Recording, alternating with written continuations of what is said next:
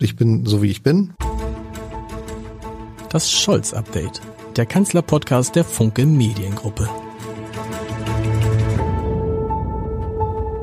Herzlich willkommen. Mein Name ist Lars Heider und das Gespräch, das ich vor einer Woche mit Robin Alexander geführt habe in diesem Podcast, das hat sich mit dem Blick von heute eigentlich erledigt. Es, es hört sich an wie aus einer anderen Zeit. So viel ist seitdem passiert. Und die Frage ist, was heißt das für die nahe Zukunft, wenn wir auf den Ukraine-Krieg, auf den Krieg in der Ukraine gucken? Ist die radikale Kursänderung der Regierung um Olaf Scholz alternativlos gewesen oder birgt sie sogar Gefahren? Muss man jetzt auch das Erbe von Angela Merkel neu bewerten? Und was hat das eigentlich alles mit Gerhard Schröder zu tun? Darüber möchte ich sprechen mit einem Mann, der wirklich alle wichtigen Politikerinnen und Politiker in Deutschland seit Jahren, nein, man muss es sagen, seit Jahrzehnten kennt, der sie regelmäßig zu wichtigen Gesprächen trifft.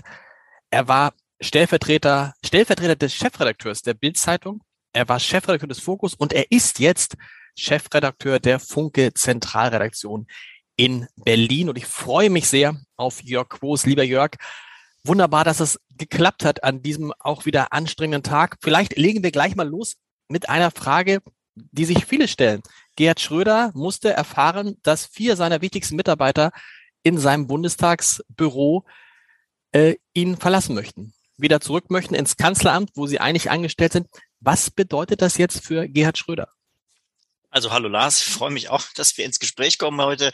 Ähm, ja, was bedeutet es für Gerhard Schröder, dass seine engsten Mitarbeiter ihn verlassen wollen? Das ist natürlich ähm, ein hässliches Problem, denn es sind nicht irgendwelche Mitarbeiter, sondern es ist ein Mitarbeiter, sein Büroleiter Albrecht Funk, der seit 20 Jahren an seiner Seite ist und der offensichtlich in der Frage, äh, kann Gerhard Schröder weiter seine Aufsichtsratsposten bei russischen Unternehmen äh, äh, innehaben, eine ganz andere Meinung hat und jetzt doch lieber vorzieht, wieder zurück ins Kanzleramt zu wechseln. Das heißt, die engsten äh, die engsten Vertrauten von Schröder kehren ihm jetzt den Rücken und ähm, der Gerhard Schröder steht jetzt ziemlich einsam da mit seiner Haltung, äh, weiter an diesen Aufsichtsratsposten festzuhalten. Du kennst ihn ja gut. Warum tut er sich so schwer, in dieser Lage mit Putin zu brechen? Also es liegt sicher auch in der Persönlichkeit von Gerhard Schröder, der ein legendärer Dickkopf ist. Mit diesem Dickkopf hat er äh, in der Politik äh, Erfolge erzielt, aber es hat ihm auch große Probleme gemacht. Und er hat sich jetzt, glaube ich, mit der, mit der Haltung, äh, die er sich offensichtlich vorgenommen hat, ich bleibe dabei, äh, komplett ausmanövriert. Spätestens jetzt seit dem brutalen Angriff äh, Russlands auf die Ukraine ist diese Position nicht zu halten. Und äh, Gerhard Schröder wird jetzt, äh, ohne sie dann Mitarbeiter ähm, im Büro sitzen oder vielleicht auch zu Hause überlegen, was macht er jetzt? Da gibt es ja eigentlich nur zwei Möglichkeiten. Entweder ich ziehe die Konsequenzen und lege die Aufsichtsratsmandate nieder oder ich ziehe die andere Konsequenz und sage, äh, ich verzichte auf die Ausstattung meines Büros und ähm, auf weitere Mitarbeiter, die durch die Staatskasse bezahlt werden und bin künftig Privatmann und lasse mich äh, von Russland bezahlen. Und ich hoffe sehr, dass Schröder jetzt erkennt, ähm, dass Letzteres für ihn politisch auch das Ende wäre und dass er auch ähm, große Verdienste, die er sich äh, erworben hat, damit zunichte machen würde. Das Interessante für Olaf Scholz ist ja, dass er derjenige ist, der diese Mitarbeiter, die Gerhard Schröder jetzt verlassen, übernehmen muss. Das sind offiziell Mitarbeiter des Kanzleramtes. Das heißt, die werden wieder im Kanzleramt beschäftigt. Und umgekehrt muss er jetzt auch entscheiden, Olaf Scholz im weitesten Sinne, ob Gerhard Schröder, wenn der das möchte, neue Mitarbeiter bekommt. Richtig? Genau. Also das wird eine ganz heikle Entscheidung für Olaf Scholz und Stand heute kann er sie eigentlich nur so fällen, dass er Gerhard Schröder die Mitarbeiter versagt. Äh, wie gesagt, Gerhard Schröder steht in seiner Position, äh, festzuhalten an diesen Mandaten völlig alleine da. Es gibt niemanden mehr in der deutschen Politik, der Schröder beiseite springt und sagt, Gerhard, das ist richtig, was du da machst. Niemand. Gerade in seiner Partei gab es eine dramatische Absetzbewegung, die sie jetzt natürlich verschärft und jetzt ist auch noch Nord Stream 2 pleite. Die Stiftung, die umstrittene von Nord Stream 2 wurde aufgelöst. Also das ganze Konstrukt bröselt gerade und äh, der Kanzler kriegt jetzt alles ab, völlig zu Recht und jetzt muss er entscheiden, wie er damit umgeht. Umso erstaunlicher, weil ja Gerhard Schröder derjenige war, der Olaf Scholz entdeckt hat seinerzeit und gesagt hat, der kann mal was Besseres, was Größeres werden. Und plötzlich bringt ausgerechnet dieser Gerhard Schröder Olaf Scholz in Schwulität. Ja, es ist ein echter Loyalitätskonflikt. Die beiden sind sich ja sehr nah. Wir haben es ja beide erlebt, auch bei der Vorstellung deines Buches, äh, wo Gerhard Schröder ja sehr wohlwollend auch über Olaf Scholz gesprochen hat. Und da kommt es jetzt zum Schwur. Und äh, da ist jetzt eine, eine Bruchstelle erkennbar. Und ähm, ich glaube, äh, die beiden standen sich zwar politisch nah und haben sich auch geschätzt, aber eine wahre Liebe äh, gab es zwischen den beiden nicht. Und deswegen glaube ich, dass dieser Bruch eher logisch kommen wird. Und das sind so Sachen, die kann Olaf Scholz jetzt nicht gebrauchen. Er hat, Nein. glaube ich, die, das sind wahrscheinlich die schwersten ersten 100 Tage und sie sind noch nicht mal vorbei. Die schwersten ersten 100 Tage, die ein Kanzler in der Geschichte der Bundesrepublik Deutschland bisher erlebt hat. Äh, so kann man das sehen. Ich meine, er ist getragen von einem sensationellen Wahlergebnis und tollen Umfragen und äh, viel, viel Lob aus den Medien äh, ins Kanzleramt gekommen. Und als hätte jemand einen Schalter umgelegt, ging die schlechte Laune los. Ja, also der, der Wechsel vom Wahlkämpfer Scholz zum Kanzler Scholz war für ihn eine, keine schöne, sondern eine schreckliche Erfahrung, weil plötzlich ähm, äh, er und sein auch Team gemerkt hat, äh, Regieren ist eben was völlig anderes. Und ähm, ich, die, die Zustimmungswerte zu Olaf Scholz, die sind ja in den vergangenen äh, äh Wochen und Monaten dramatisch zurückgegangen. Und ähm, meines Ansichts, meiner Ansicht nach hat es viel damit zu tun, dass er in der Corona-Pandemie ähm, eine, wie ich finde, sehr unglückliche Rolle gespielt hat. Er hat, er war wenig sichtbar äh, in Zeiten, wo wo man ein klares Statement von ihm hätte hören wollen und hat auch mit seiner Entscheidung, wir führen eine allgemeine Impfpflicht in Deutschland an, was ja wirklich ein, ein äh, ganz, ganz gravierender Eingriff in, in, in Grundrechte ist, wenn du so willst, ähm, die hat er nicht politisch hinterlegt. Er hat, ähm, er war zu feige im Grunde genommen, auf, mit einem eigenen Gesetzesantrag in den Bundestag zu gehen. Er hatte Sorge, zu Recht Sorge, dass er da keine Mehrheit findet und mit einem ersten äh, Versprechen parlamentarisch vor die Pumpe läuft, sage ich jetzt mal salopp. Und da hat er gezuckt und das hat ihm, ähm, hat ihm geschadet. Da hat er nicht das ähm, geliefert, was er versprochen hat, nämlich Entscheidungen, sondern er hat versucht, das auf andere zu übertragen. Und ähm, das war einer von mehreren Fehlern. Er hat sicher auch Fehler in der Kommunikation gemacht und er hat auch nicht darauf geachtet, ähm, dass eben äh, die wichtigen Minister nicht die, äh, die Show stehlen. Ich habe noch guten Erinnerung die Bilder, wie, wie es Annalena Baerbock gelungen ist, noch vor ihm in Paris zu landen ähm, bei den französischen Freunden in der Regierung. Also er hatte der Start von Olaf Scholz in der Regierung war kein besonders guter und es ist auch liegt äh, auch an Fehlern, äh, die er gemacht, die auch in seinem engen Beraterkreis gemacht wurden. Und auch das hat Eindruck hinterlassen auf ihn. Es führt bestimmt auch, ähm, hat bestimmt auch mit zu der Entscheidung geführt, die wir jetzt erlebt haben. Und er hat dann die Hoffnung gehabt, dass er durch seinen Auftritt bei Wladimir Putin, wir erinnern uns, der lange Tisch, das Gespräch, die Aussage von Wladimir Putin oder von seinem Umfeld, wir ziehen Truppen ab, dass er da Punkte gemacht hat und muss jetzt mhm. feststellen, dieser Mann hat mich von vorne, dieser Mann, mit dem ich Champagner getrunken habe, offensichtlich, hat mich von vorne bis hinten belogen. Also äh, ob er mit ihm Champagner getrunken hat, das war ich zu bezweifeln, weil Putin eigentlich keinen Tropfen Alkohol trinkt. Aber ähm, gab's gab's so eine gab's so hör, hörte ich so aus dem Umkreis derjenigen, die mit ihm mitfahren, dass man dass man ihm das zumindest angeboten hätte. Ja, ihm, das kann ja. gut sein. Äh, da wird er wahrscheinlich auch von genommen haben, weil das war für ihn ein guter Auftritt. Ja, das haben wir auch alle so gesehen. Das war ein, ein starker Auftritt, der ja maximal beachtet wurde. Und alle haben gesagt, das hat er gut gemacht. Ähm, aber natürlich hat es Spuren hinterlassen bei ihm. Er, er hat, ähm, er ging mit dem Gefühl zurück, ähm, eine Krise dass er eine Krise hat abwenden können oder irgendwie dazu beigetragen hat, dass eine Krise abgewendet wird und stellte jetzt später fest, er ist glatt belogen worden. Die Russen haben ja auch damals bei dem Auftritt im Kreml äh, darauf hingewiesen, sie würden diese ganze Sache und den, das Problem mit der Ukraine gerne friedlich lösen. Das ist alles dokumentiert und da fühlt sich ein Olaf Scholz natürlich maximal belogen und enttäuscht. Und das wird auch sicher mit ein Grund dafür gewesen sein, wie auch die, die, die schlechten Umfragen zu seinen ersten 100 Tagen, dass er sich so äh, entschieden hat und dass er so hart und so klar in seiner politischen Ansage geworden ist. Kommen wir mal zu dieser politischen Ansage. Wir reden über den, über den ähm, Sonntag, die Sondersitzung des Deutschen Bundestages, die Regierungserklärung des Kanzlers. Wie überrascht warst du über die Vehemenz? 100 Milliarden Euro Sondervermögen für die Bundeswehr. Die Zusage nicht nur die von Donald Trump damals geforderten zwei Prozent des Bruttoinlandsproduktes für die ähm, Verteidigung auszugeben, sondern sogar mehr als zwei Prozent. Die klaren Ansagen in Richtung Russland. Wie sehr hat dich das überrascht? Also nicht, dass da was kommt, das war klar, aber diese Kursänderung. Also äh, mich hat sie total überrascht, muss ich sagen. Ich, ich, mir ging der Kinnladen runter während dieser Rede, die ich äh, äh verfolgt habe, natürlich äh, äh live.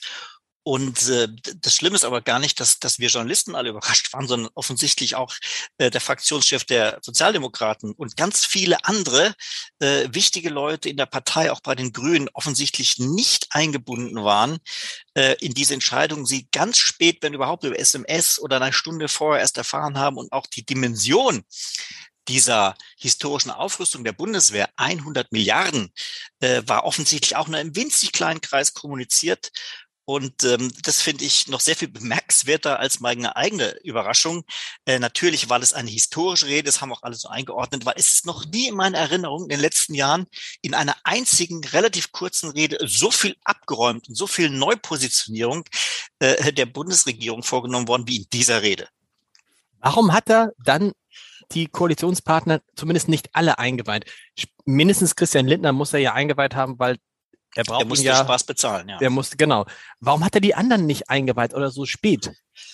Also die Beweggründe, warum er äh, die anderen nicht eingeweiht hat, kann ich mir im Grunde nur erklären durch dieses wahnsinnige enge Zeitkorsett, das jetzt Donnerstag, Freitag, Samstag zur Verfügung stand. Ähm, es gab Freitagabend eine große Geberkonferenz, äh, wo, wo Staaten beschlossen haben, der Ukraine beiseite zu springen. Am nächsten Tag war der polnische Regierungschef bei ihm im Kanzleramt zu einem Austausch. Da kann man sich auch vorstellen, was er von ihm gehörte zu dem Thema Beistand für die Ukraine. Also es, da gab es ganz, ganz wenig Zeit für breite äh, Konsultationen und man kann sich auch vorstellen, wenn man solche Themen äh, in die Runde wirft, dass da ein gigantischer Diskussionsbedarf entsteht und sofort äh, eine eine Entscheidung, am Sonntag werde ich das sagen, nicht mehr ähm, stehen bleiben kann. Ne? Dass man also noch unendliche Gesprächsrunden drehen muss, um wirklich auch den letzten Zweifler vielleicht in der Fraktion noch auf seine Seite zu ziehen. Und da hat Scholz für sich wohl entschieden, im kleinsten Kreis, und diesem kleinen Kreis müssen ja zumindest äh, Christian Lindner und Annalena Baerbock oder Robert Habeck dabei gewesen sein. Ähm, und in diesem kleinen Kreis hat er entschieden, das durchzuziehen. Und ich meine, wenn man jetzt mal auf diese Rede guckt, ich gehe mal nur die wichtigsten Stichworte durch. Waffenlieferungen an die Ukraine. Ausgeschlossen, wochenlang kategorisch ausgeschlossen. Der, der, der ukrainische Botschafter wurde als Nervensäge jeden Tag abgetagt, äh, abgetan. Äh, wenn er wieder forderte, bitte helft uns mit Waffen, dann härteste Sanktionen. Also Nord Stream 2 war ja schon abgeräumt. Dann kam auch noch SWIFT dazu, wo sogar Friedrich Merz davor gewarnt hatte, man würde eine finanzpolitische Atombombe zünden. Auch der sieht es mittlerweile anders. Dann natürlich der Bündnisschwur, der neue, der war erwartbar aber so die, die Stärkung der Ostflanke, auch die Verlegung von Bundeswehrsoldaten in weitere äh, NATO-Staaten an der an der Westgrenze Russlands war überraschend und dass natürlich die Bundeswehr 100 Milliarden bekommt. 100 Milliarden Extrafonds. Das war ähm, wirklich der große Knaller. Und da ist der, das heißeste Gerücht in Berlin tatsächlich, dass das wirklich nur Lindner und ein, zwei Leute aus den Grünen davon wussten. Das wird sich alles die nächsten Tage noch aufklären, wer davon wusste. Aber wer die Gesichter im Bundestag mal sich genauer betrachtet, mhm. in der Mediathekaufzeichnung sieht, wie viele überrascht geguckt haben, wie sie sich umdreht bei 100 Milliarden, da, da waren einige kalt erwischt. Und dass wir jetzt mal eben über Nacht eine Entscheidung haben, dass es riesige Flüssiggasterminals gibt, ähm, wo sich die Bundesregierung jetzt 20 Jahre mit rumgequält hat, war auch noch interessant. Ist das legitim in einer mhm. solchen Lage, in der wir sind, solche Entscheidungen in so einem kleinen Kreis so kurzfristig zu treffen? Naja, diese Entscheidungen werden ja irgendwann auch wieder ins Parlament kommen. Das ist ja nicht so, dass das jetzt durch eine Rede alles exekutiert wird. Und äh, jetzt wird das spannend sein, äh, welchen Nachlauf das bekommt. Also ähm, ich sag mal, wenn der Krieg jetzt massiv weitergeht, ähm, was ja zu befürchten ist, äh, kann es gut sein, dass Scholz, der da alles auf eine Karte gesetzt hat, mit durchkommt und sich die ganzen Zustimmungen im Bundestag noch abholen kann. Äh, wenn es nicht der Fall ist und wenn auch eine breite Debatte in der eigenen Partei losgeht, ich meine, sein Fraktionsvorsitzender hat über Atom über die Gefahr durch einen Atomkrieg promoviert. Das sind mhm. wirklich Leute, die sich sehr, sehr schwer tun, gerade mit Waffenlieferungen und Aufrüstung. Wenn da eine breite Debatte einsetzt, auch bei den Grünen, kann Scholz mit dieser Rede auch ein riesiges Problem entfesselt haben. Was auffällig war, ist, wer hat am meisten geklatscht bei den großen Punkten, insbesondere bei dem Geld für die Bundeswehr? Mhm. Das war die CDU-CSU-Fraktion. Richtig. Großer Jubel. Und dann habe ich gedacht, boah, ihr klatscht da gerade. Mhm. Wir klatscht da ein SPD-Kanzler. Was sagt das denn eigentlich, wenn man jetzt rückblickt, über die Zeit mit Angela Merkel aus? Diese 16 Jahre, in denen wir uns doch eigentlich alle immer ganz gut aufgehoben fühlten. Ja, dieser Gedanke schoss mir auch durch den Kopf, als ich das gesehen habe. Es ist natürlich peinlich, unendlich peinlich für eine Partei, die 16 Jahre Regierungsverantwortung hatte, dass sie äh, kurz nachdem sie wirklich abgewählt ist, jetzt äh, äh zu der äh, Feststellung kommt, ähm, da ist was falsch gelaufen. Ich meine, die ehemalige Verteidigungsministerin und ehemalige CDU-Chefin Annegret Kramp-Karrenbauer hat getwittert diese Tage, ich habe ich habe es erst für ein Fake gehalten, sie sei so wütend, weil wir historisch versagt haben. Man hätte aus Georgien und aus der Krim-Krise nichts gelernt. Sie war drei Jahre lang Bundesverteidigungsministerin. Sie war CDU-Vorsitzende. Sie hätte zumindest die Weichen stellen können für äh, äh, eine Verbesserung der Bundeswehr. Also da hat, da muss man sagen, hat die hat die alte Koalition geführt durch die CDU, durch die Union dramatisch versagt und die der Zustand der Bundeswehr ist ja ein Desaster. Es gibt strukturelle Probleme. Es ist gar nicht nach meiner Wahrnehmung ein, in erster Linie ein Geldproblem. Es ist ein Problem von Führung und der Frage, wie wird beschafft. Ich meine, dass die Marine an der deutschen Küste drei Jahre lang auf ähm, warme äh, Thermoanzüge wartet. Das kann man ja kein Mensch hm. erklären. Das hat was mit Führung zu tun. Und ähm, dass von unseren Panzern, glaube ich, äh, nein, von den Hubschraubern nur 40 Prozent in der Luft sind und, und, und. Also das ist ein Desaster, das auch die Union zu verantworten hat. Und deswegen äh, ist es eigentlich ein Grund, eher sich zu schämen, als frenetisch Beifall zu spenden. Und es ist eben tatsächlich nichts Neues. Ne? Ich weiß gar nicht, wie oft äh, in Zeitungen, in Zeitschriften, in Fernsehsendern über den Zustand der Bundeswehr seit Jahrzehnten berichtet wird, dass der so schlecht ist. Und ich glaube, ursprünglich war ja auch für den laufenden Etat wieder weniger Geld eingeplant für die Bundeswehr. Ja, das, das Thema verfolgt die Bundeswehr seit Gründung und es ist aber die letzten 20 Jahre leider überhaupt nicht besser geworden. Und äh, es hat, wir hatten ja auch eine ziemlich heftige Abfolge bei den äh, an der Spitze des Bundesverteidigungsministeriums. Ähm, es hat keiner der Minister richtig in den Griff bekommen, der Ministerinnen. Und äh, das Einzige, was wirklich spektakulär war, war die Abschaffung der Wehrpflicht durch äh, Kati zu Gutenberg. Und dieses Thema scheint sich ja auch wieder äh, zu stellen, weil die Ersten schon wieder fordern, die Wehrpflicht sollte zurückkommen sprechen wir mal kurz über die, diese Forderung. Die ist wahrscheinlich Unsinn, weil alle die, die in der Bundeswehr arbeiten, sagen, Leute, wenn wir das professionell machen wollen, dann brauchen wir mhm. nicht Leute, die hier mal ein Jahr reinkommen, sondern wir brauchen Berufssoldaten, oder? Ja, da habe ich eine sehr dezidierte Meinung zu, weil ich nämlich das Vergnügen hatte, 15 Monate als Wehrpflichtiger 1982 auf dem Höhepunkt der, der, der Friedensdemos bei der Bundeswehr zu verbringen. Und äh, da kann ich nur sagen, die Wehrpflicht äh, bei der Bundeswehr ist eine fantastische Sache. Ähm, ich war sehr traurig, als sie abgeschafft wurde, aber die Wehrpflichtigen bei der Bundeswehr sind wunderbar dazu da, die Bundeswehr in der Gesellschaft zu verankern. Wenn Wehrpflichtige in der Bundeswehr sind, gibt es weniger rechte Blasen, die wir jetzt erlebt haben, weniger äh, äh, Extreme. Wenn junge Leute, wenn junge freche Leute ohne Karriereambition bei der Bundeswehr sind und am Wochenende zu Hause erzählen, was für ein Mist da läuft, dann ist es eine andere Bundeswehr, als wenn sie sich einigelt wie eine Berufsarmee. Aber, jetzt kommt das Aber, bei kriegerischen Konflikten, wie wir sie jetzt äh, in der Ukraine erleben, ja, oder bei, bei internationalen Kriseneinsätzen, ist natürlich eine Berufsarmee sehr viel besser einsetzbar und besser ausgebildet. Die, die Wehrpflichtigen der letzten Generation haben eine sechswöchige Grundausbildung äh, erhalten. Das reicht gerade äh, äh, aus, um zu wissen, dass die Kugel vorne aus dem Lauf rauskommt.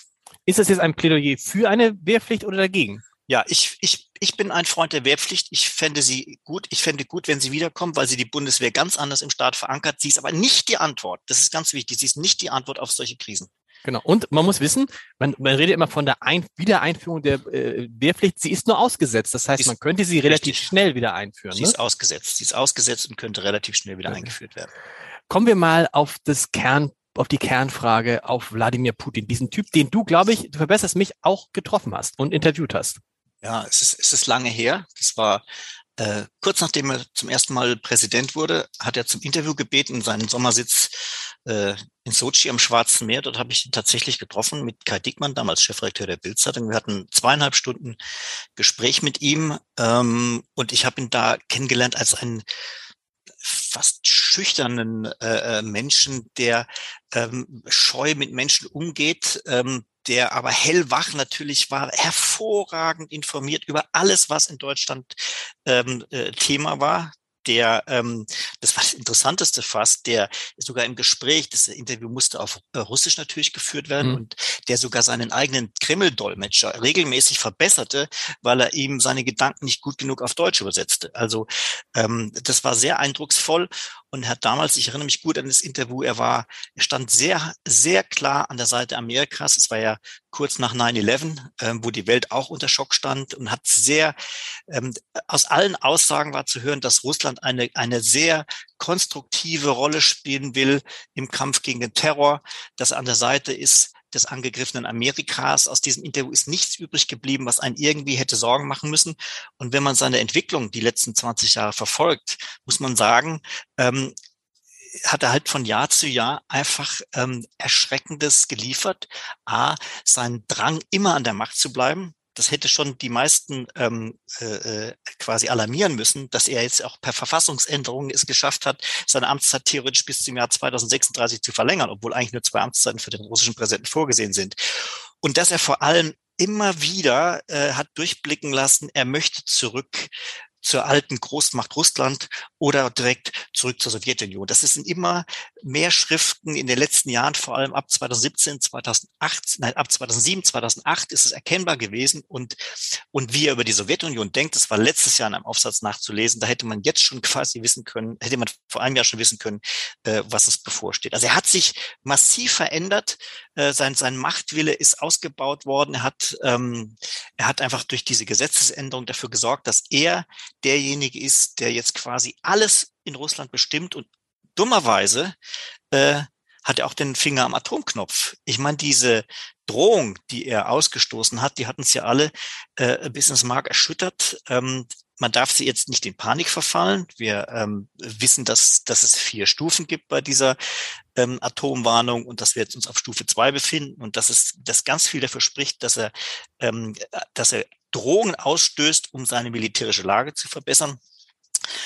Aber ähm, das, äh, jetzt habe ich gerade den Faden verloren. Aber das, ähm, ja, die, die, die, die, Frage ist ja jetzt, was wir uns, wo wir uns alle die Frage stellen, ähm, ist er irrational? Ist er, wie du sagst, er hat sich in diesen 20 Jahren so viel verändert, dass er so ein bisschen in die, in, in die, in die Region eines, eines Verrückten gekommen ist, eines Irren, was genau, auch da, immer, da oder, oder ist, er, oder ist er immer noch, oder ist er immer noch der kluge Kopf, der kluge Stratege, wie du ihn vor 20 Jahren kennengelernt hast? Ähm, da wollte ich gerade hin, ist es der, das der Akt der Verzweiflung, weil er jetzt natürlich merkt, ähm, aus dieser, aus dieser Rolle, die er für sich geschaffen hat, heraus, ähm, äh, droht ihm natürlich auch ein wahnsinnig tiefer Absturz. Hm. Ähm, und er hat jetzt mit dem, mit dem Überfall auf die Ukraine im Grunde genommen da äh, den Weg zurück fast abgeschnitten. Ich, ich kann mir nicht vorstellen, wie wir demnächst große internationale Konferenzen haben und Putin ist wieder in der Mitte und alle glauben seinen Beteuerungen. Also für ihn steht wahnsinnig viel auf dem Spiel und deswegen äh, äh spielt jetzt diese riskante Karte für sich. Also er setzt alles, er setzt alles auf diese Karte. Er muss diesen Krieg jetzt gewinnen. Mhm. Ähm, sonst ist er politisch auch am Ende. Und, er, wir, er, und die Frage ist natürlich, was heißt jetzt in dem Fall gewinnen? Wir sind ja wahrscheinlich alle der Überzeugung, dass wenn das drauf anlegen würde, würde er die Ukraine mhm. besetzen können, weil das, die militärische Kraft Russlands so viel stärker ist. Das wäre aber trotzdem noch kein, müsste noch kein Sieg sein, weil es könnte genauso laufen, wie es in Afghanistan gelaufen ist. Oder das ja. Gott bewahre oder in Syrien. Also so richtig wird er diesen Krieg gar nicht Nein. mehr gewinnen können, oder? So wie Nein. er sich das vorgestellt hat. Also kann, kein Mensch kann sich vorstellen, dass er diese riesige Ukraine dauerhaft besetzt. Ähm, das einzige Ziel, ähm, also wenn man sich jetzt in seine Gedanken hineinversetzen will, könnte sein, dass tatsächlich am Ende so ein hoher Blutzoll auch auf Seiten der Zivilbevölkerung ist, dass die, dass die ukrainische Regierung, um, um Schlimmeres zu verhindern, sagt, ähm, wir kapitulieren. Einfach aus mhm. dem Grund heraus, dass wir nicht noch mehr zivile Opfer haben wollen.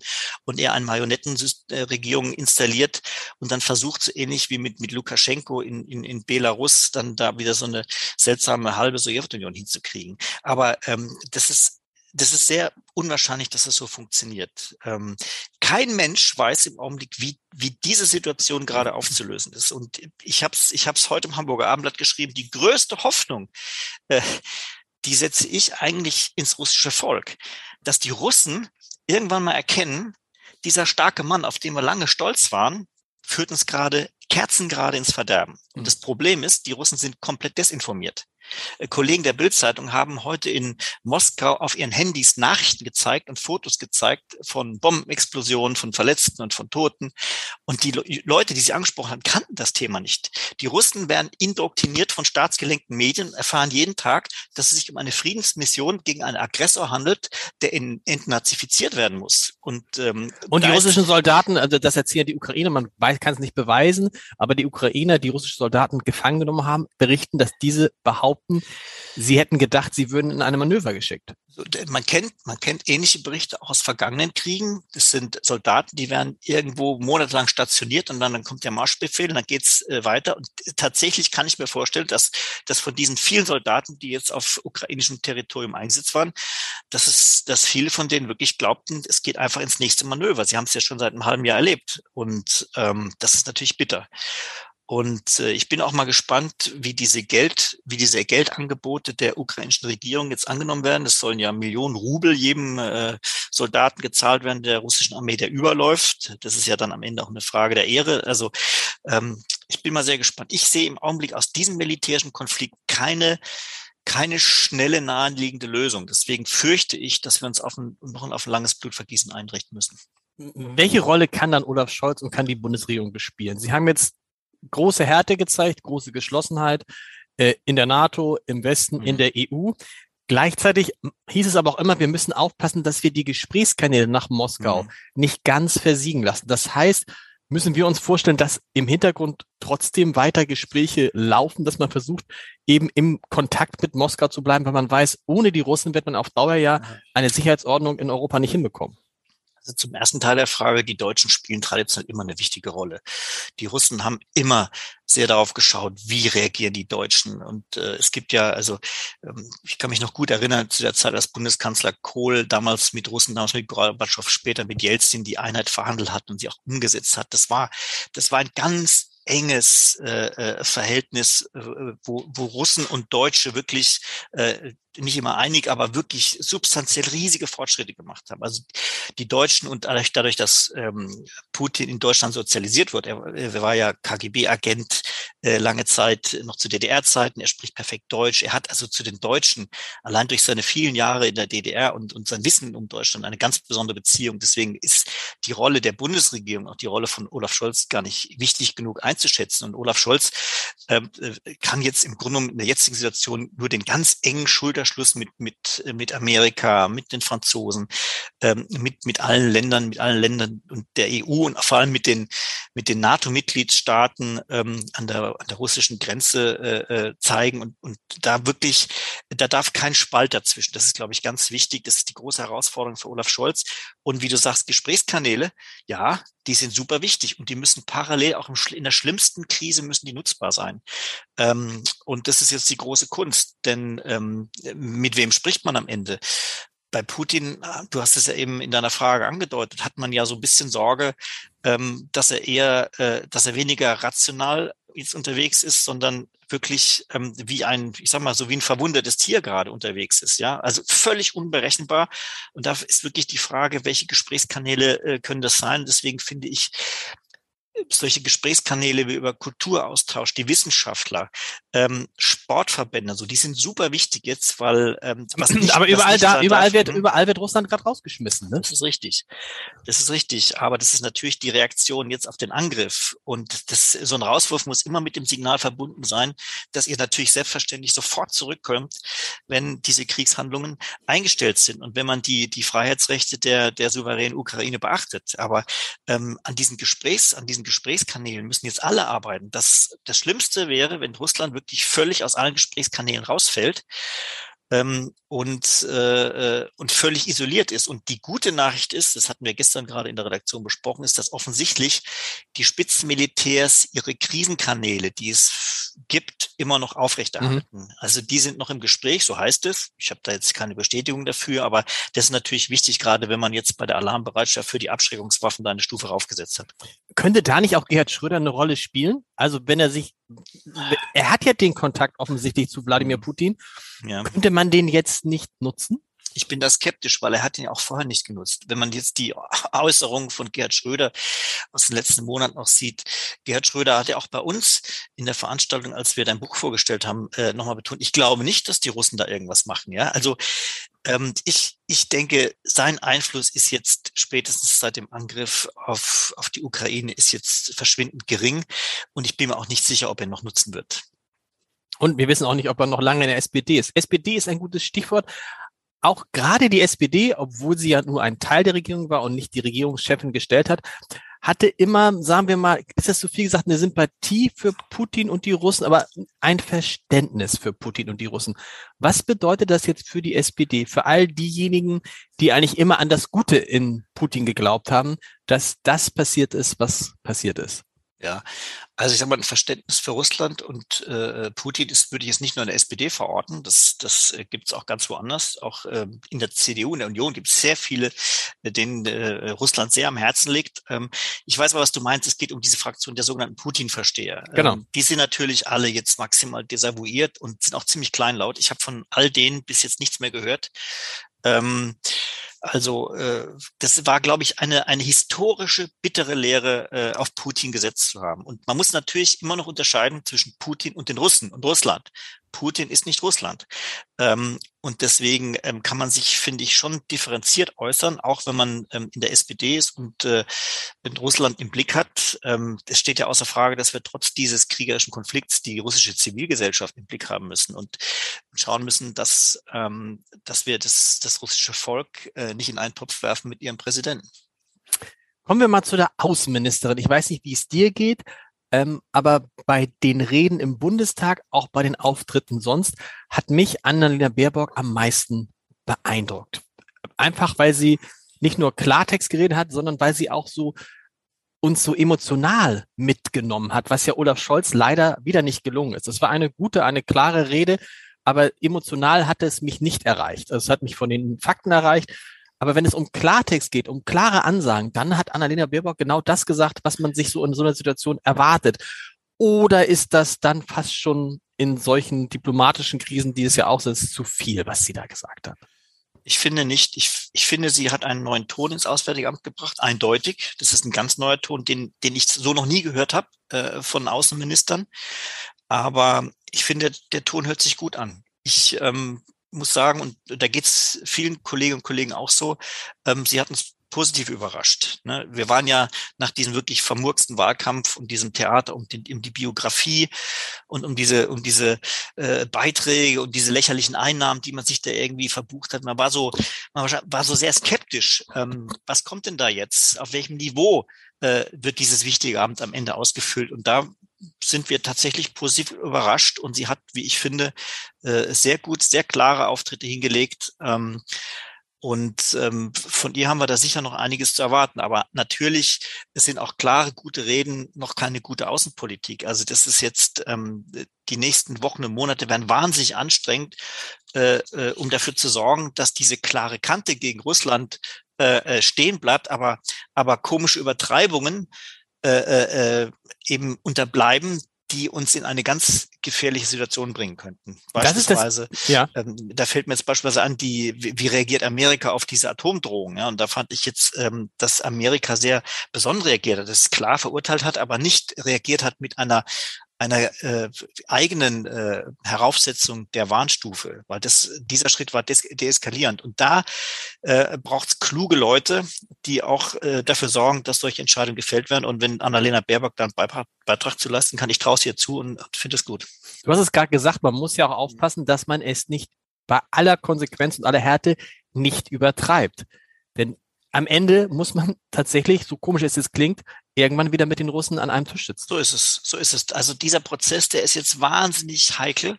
Jede Entscheidung, auch Waffen zu liefern, äh, muss wirklich sehr, sehr gut abgewogen sein. Ich, ich finde die Entscheidung, Waffen zu liefern, richtig, vor allem weil sich alle äh, dazu entschlossen haben, es bleibt keiner beiseite stehen. Wie hätte das ausgesehen, mit Deutschland als einzige wichtige europäische Nation beiseite gestanden hätte? Aber jetzt muss jeder weitere Schritt wirklich gut gewogen werden. Und die, die Forderung jetzt von Zelensky, eine Flugverbotszone über der Ukraine einzurichten, die quasi garantiert wird von der NATO oder von, von der Staatengemeinschaft, das ist natürlich, das klingt gut, das würde die Ukraine in der Luft befrieden und die, die russischen Streitkräfte am Boden in Schwierigkeiten bringen. Aber wer soll sowas durchsetzen?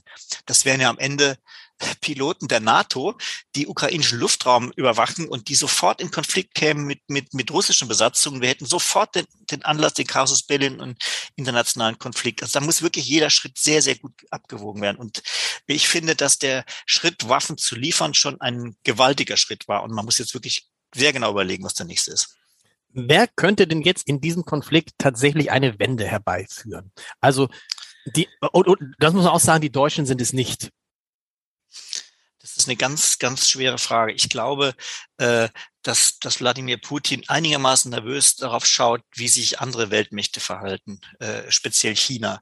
Ähm, bislang war es ja so, dass, dass die Kommentare, die wir aus Peking gehört haben, die waren noch relativ ähm, neutral. Die, der Einmarsch wurde ähm, als, als Fehler bezeichnet, aber man hat, hat sich jetzt nicht hingerissen, ähm, weiterzugehen. Aber wenn, wenn, wenn China merkt, dass sich dieser Konflikt zu einem internationalen Konflikt ausweiten könnte oder wenn noch schlimmer für die Chinesen, ähm, wenn das Geschäft nachhaltig leidet. Ne? Mhm. China ist ja äh, interessiert, weltweit Geschäfte zu machen. Und wenn dieses Geschäft durch diesen Krieg dramatisch einbrechen sollte, äh, kann China zu einer anderen Lageeinschätzung kommen. Und das ist was, was Putin vielleicht beeindrucken könnte. Denn ähm, also es sich mit dem gesamten Westen anzulegen und mit China wäre das ultimative Problem.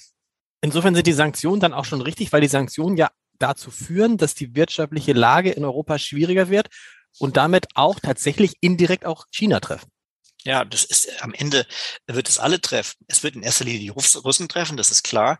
Aber auch wir werden mehr an der Zapfsäule zahlen. Wir werden höhere Steuern irgendwann zahlen. Das, das, dieses Geld muss ja irgendwo herkommen. Ja, das lässt sich ja nicht herbeizaubern. Und ähm, klar, alle, die im internationalen Handel in dieser globalisierten Wirtschaft unterwegs sind, werden draufzahlen. Und ähm, das ist schlecht. Und äh, deswegen wird's sehr gespannt, ich bin sehr gespannt, wie die Chinesen äh, kurz- und mittelfristig noch reagieren werden. Wo wir bei der Wirtschaft sind, sind wir schnell auch beim Wirtschaftsminister.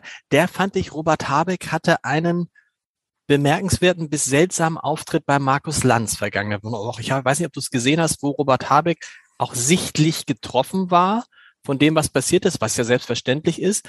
Und dann aber sagte, er hätte einen Brief bekommen von der amerikanischen Handelsministerin, in der, in dem gestanden hätte, was alles in der Ukraine passieren würde.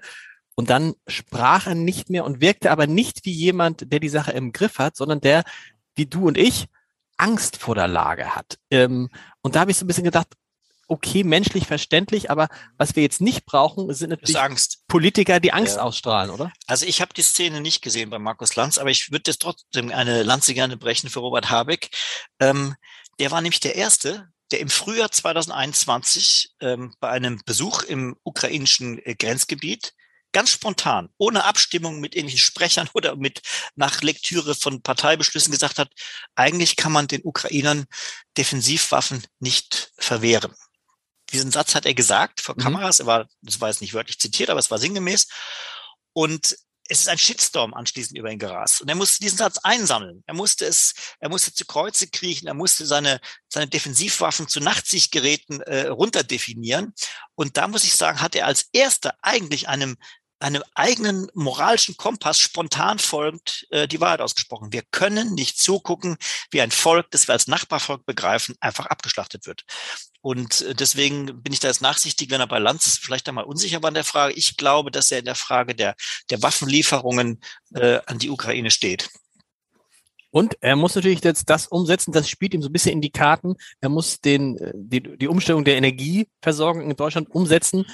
Und wenigstens das, es hat, hat ja kein Gutes, aber tatsächlich müssen wir halt möglichst schnell von diesen fossilen Brennstoffen weg, allein schon um die Abhängigkeit von Russland zu reduzieren. Aber auch da muss man sich fragen, wie konnten das frühere Bundesregierung zulassen, dass diese Abhängigkeit so groß ist? Spätestens nach der Annexion der Krim hätte man noch merken müssen, Leute, vielleicht sollten wir uns weniger abhängig von Russland ja. machen, denn wir wissen ja nicht, was da noch kommt. Also das ist völlig richtig. Bis zur, bis zur Annexion der Krim hat überhaupt kein Mensch mehr mit so einer Krisensituation gerechnet. Die ganze Bundeswehrdoktrin, alles äh, ist darauf ausgerichtet nach der steilen These, große Kriege mit Europa wird es nicht mehr geben. So, mhm. das haben wir gerade erlebt, ähm, dass diese These äh, nicht richtig ist. Und ähm, ja, das ist äh, das ist jetzt auch für Robert Habeck die die große Herausforderung. Ich meine, er ist jetzt als grüner Wirtschaftsminister zuständig äh, äh, fürs Klima angetreten und jetzt muss er äh, Flüssiggasterminals bauen und konstruieren, wo fossiler Brennstoff jetzt demnächst in Schiffen angelandet wird. Ja, das ist für ihn ein Albtraum. Er hat, ähm, wenn ich das richtig gelesen habe, sogar schon äh, äh, äh, darüber gesprochen, dass, dass er nicht aus ideologischen Gründen eine Debatte um eine Verlängerung der Atom, äh, äh, der Laufzeiten der Atomkraftwerke verweigern würde. Also da ist wahnsinnig viel im Rutschen und ähm, das ist für jemand, der angetreten ist, um mit seiner Politik das Klima zu retten, natürlich der Worst Case, ähm, dass wir jetzt, dass wir eine so schnelle Energieverknappung bekommen, dass alle Pläne Kohlekraftwerke äh, abzuschalten, aus der Atomenergie auszusteigen, ja, oder auf, auf Flüssiggasterminals zu verzichten, dass die alle Makulatur sehen, dass genau das gemacht werden muss. Auch da muss man wieder sagen, Entscheidung in der Ära Merkel, der schnelle Ausstieg aus der Kernenergie, rückblickend betrachtet, grundsätzlich richtig, aber vielleicht nicht gut durchdacht. Ja, das war ja damals auch, äh, wir erinnern uns, eine sehr hektische Entscheidung, ähnlich hektisch wie bei Olaf Scholz am Vorabend von Landtagswahlen, äh, äh, bei denen Angela Merkel äh, befürchten müsste, dass sie in die Hosen gehen. Und so kam es damals unter dem Eindruck von Fukushima zu dieser Entscheidung. Das war eine, das war eine politische Entscheidung. Angela Merkel war immer davon überzeugt, dass Atomkraft eine gute und sichere Energie ist. Und sie hat für sich entschieden, das ist aber nicht gut für die CDU und es ist auch nicht gut ähm, für die politische Debatte, wenn ich an dieser äh, These festhalte und hat sich dann ähm, quasi auf die andere Seite geschlagen. Ich, ich prognostiziere, dass wir die Debatte, dass die Debatte jetzt wieder voll losgehen wird. Und ähm, da wird es natürlich wahnsinnig gespannt äh, zu beobachten, wie sich dann die Grünen in der Regierung positionieren.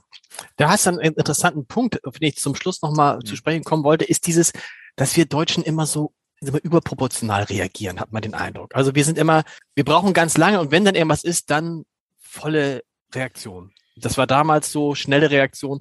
Würde mhm. es uns nicht manchmal besser sein, einen Augenblick nochmal nachzudenken, abzuwarten, jeden Schritt, einen Schritt von den anderen zu gehen, als dann immer gleich zu sagen, raus aus der Kernenergie, 100 Milliarden für die Bundeswehr. Also das war jetzt sicher ein krasser Schritt für Angela Merkel. Und wenn wir die gesamte Amtszeit von ihr beobachten, würde ich schon eher sagen, sie war jemand, der viel nachgedacht hat ja, bevor was entschieden wurde. Klar. Also da gibt es ganz viele Beispiele, wo man sich vielleicht schneller eine klare Entscheidung gewünscht hätte. In dem Fall war es andersrum.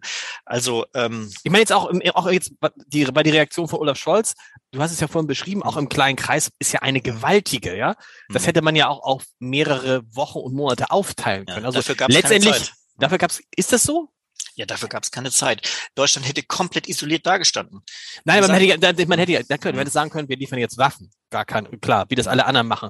Wir machen bei SWIFT mit. Aber das mit der Bundeswehr hätte man sich noch aufsparen können.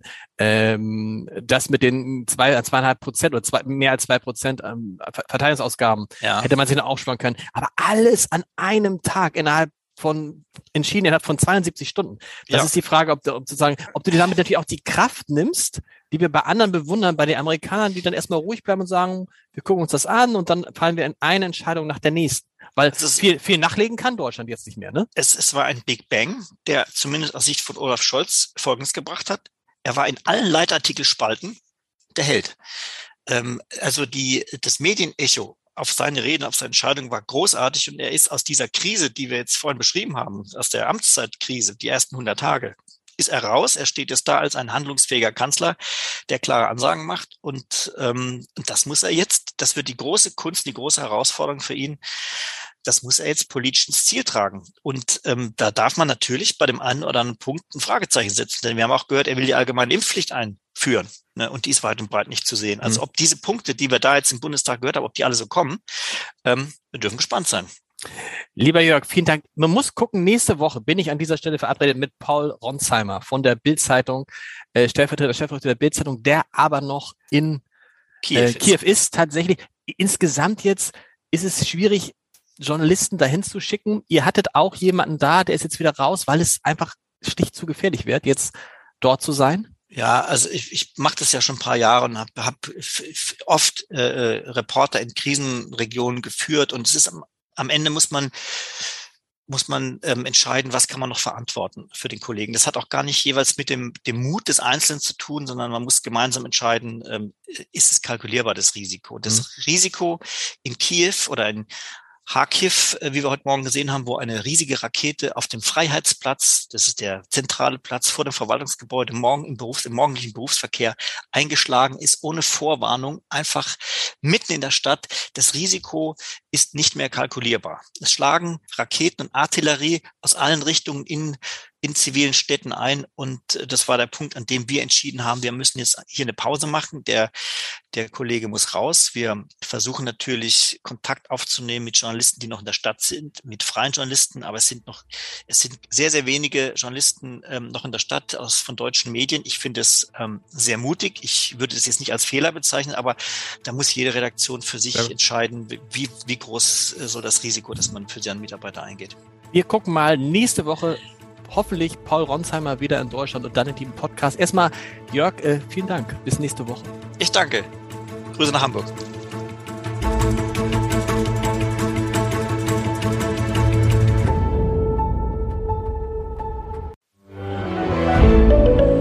Ein Podcast von Funke.